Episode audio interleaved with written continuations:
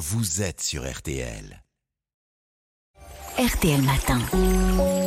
Ça va beaucoup mieux.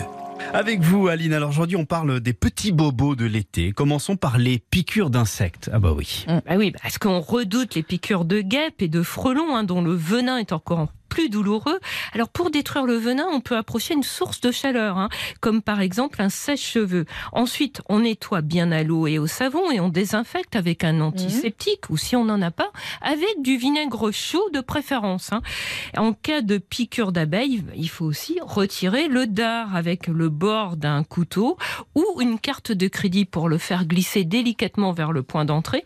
Mais on évite, et oui, la pince à épiler. Ah oui. Ben oui, parce que ça risque de percer la glande à venin. Et ben là, on va Ah. encore libérer encore plus de venin. C'est pas la bonne idée. C'est intéressant ça. On peut être allergique aux guêpes et aux abeilles. Et oui, c'est le principal risque avec ces insectes, c'est la réaction allergique. Alors si on s'est fait piquer au niveau de la main, on ôte ses bagues et ses bracelets pour éviter d'être compressé en cas de gonflement. Oui. Et puis, ben, on appelle le 15 hein, si on a été piqué dans la bouche ou dans la gorge en avalant quelque chose. Également en cas de piqûre multiple ou s'il y a des signes allergiques comme des démangeaisons, des vertiges, un gonflement important ou encore des difficultés à respirer. D'accord. Et pour les autres insectes Alors que ce soit une piqûre de moustique, de thon, une morsure d'aouta, on désinfecte pour éviter une mauvaise cicatrisation.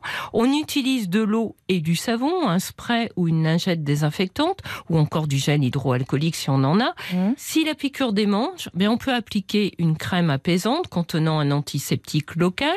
Si le bouton gonfle, on opte plutôt pour un produit qui contient un antihistaminique ou de l'hydrocortisone, qui a une action anti-inflammatoire. Et si on se fait piquer par une méduse, qu'est-ce qu'on doit faire? Alors là, inutile hein, d'uriner là où on a été piqué. Ça, c'est une Oui, une légende une Ok. légende, ouais. pas efficace. Pour calmer la douleur, on rince à l'eau de mer, mais pas l'eau douce, hein, qui a l'effet contraire car elle risque de faire éclater les cellules urticantes restantes et de libérer du venin. Ensuite, là, on racle délicatement la zone avec une carte bancaire. Non, ça sert la carte bancaire, Ah ouais, hein, payer. hein. Pour retirer les filaments encore accrochés à la peau sans les toucher avec les mains. Mhm. On rince encore à l'eau, à l'eau de mer, on désinfecte et on applique plusieurs fois par jour une crème, un type biafine pour mieux cicatriser. Alors il y a autre chose qu'on peut redouter, hein, c'est les vives. On peut être piqué lorsqu'on pose la main ou le pied dessus dans le sable à faible profondeur.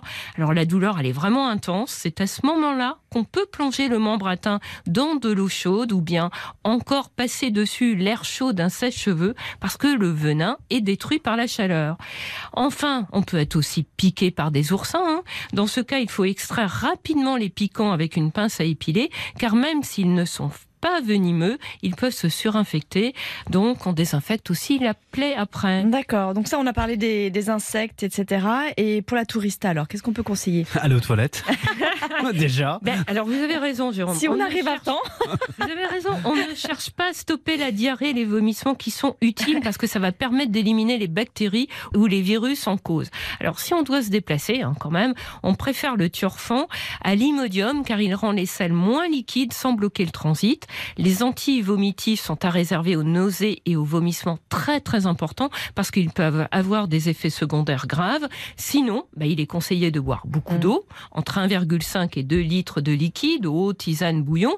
On mange du riz, des pâtes, des bananes, de la compote de pommes pour calmer l'estomac. On évite les autres fruits et légumes ainsi que les produits gras. Et encore une légende urbaine, boire du Coca-Cola, ben en fait, c'est pas très intéressant pour se réhydrater.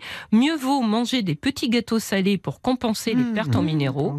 Et puis, si la diarrhée est toujours intense au bout de trois jours, ou si elle s'accompagne de fièvre et de douleurs abdominales violentes, bon, bah là, il faut consulter. Merci beaucoup Aline Perrodin. Retrouvez toutes vos émissions en podcast sur RTL.fr ou sur l'application RTL.